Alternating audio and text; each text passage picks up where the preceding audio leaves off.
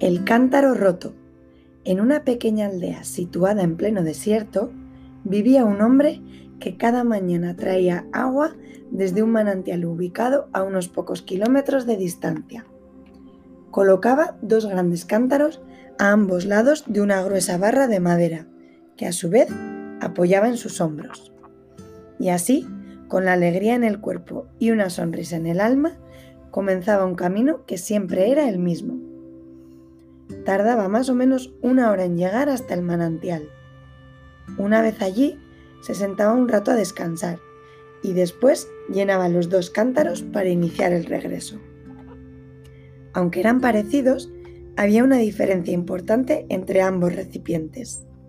Uno cumplía a la perfección su trabajo, pues mantenía toda su agua intacta durante el trayecto. En cambio, el otro debido a una pequeña herida en uno de sus costados, iba perdiendo agua durante el regreso, tanta que, al llegar de nuevo a la aldea, había perdido la mitad de su contenido.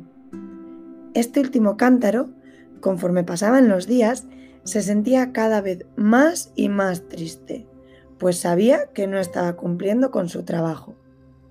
Y aún así, no entendía por qué su dueño no lo arreglaba, o directamente lo sustituía por otro. Quizá, pensaba, esté esperando el momento en que me rompa totalmente para cambiarme por uno más nuevo. Y así pasaban los días, y las semanas y los meses, y sobre todo los pensamientos de un cántaro que cada día se sentía menos útil. Llegó el día en que ya no pudo aguantar más y aprovechando que el aguador lo abrazaba entre sus manos para llenarlo de agua, se dirigió a él. Me siento culpable por hacerte perder tiempo y esfuerzo. Te pido que me abandones y me cambies por otro más nuevo, pues ya ves que soy incapaz de servirte como debiera. ¿Qué? contestó el aguador extrañado. No te entiendo. ¿Por qué dices que no me sirves?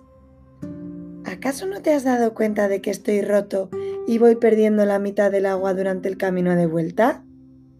El aguador, conmovido, mostró una pequeña sonrisa, lo abrazó junto a su pecho y le dijo en voz baja, No eres mejor ni peor, simplemente eres diferente y justamente por eso te necesito. El cántaro no entendía nada. Mira, vamos a hacer una cosa, le contestó el aguador. Hoy durante el trayecto de vuelta quiero que te fijes bien a qué lado del camino crecen las flores.